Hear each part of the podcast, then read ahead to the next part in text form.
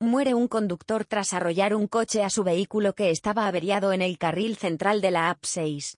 Un hombre de 50 años ha muerto este sábado en la AP6 tras impactar un vehículo contra su coche, que estaba en el carril central de la carretera averiado, según ha informado 112 Comunidad de Madrid en sus redes sociales.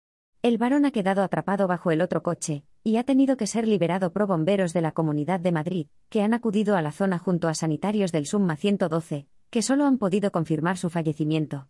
En este coche también estaban un niño de 8 años y una mujer de 42, él con un traumatismo craneoencefálico y abdominal, y ella con uno abdominal y torácico.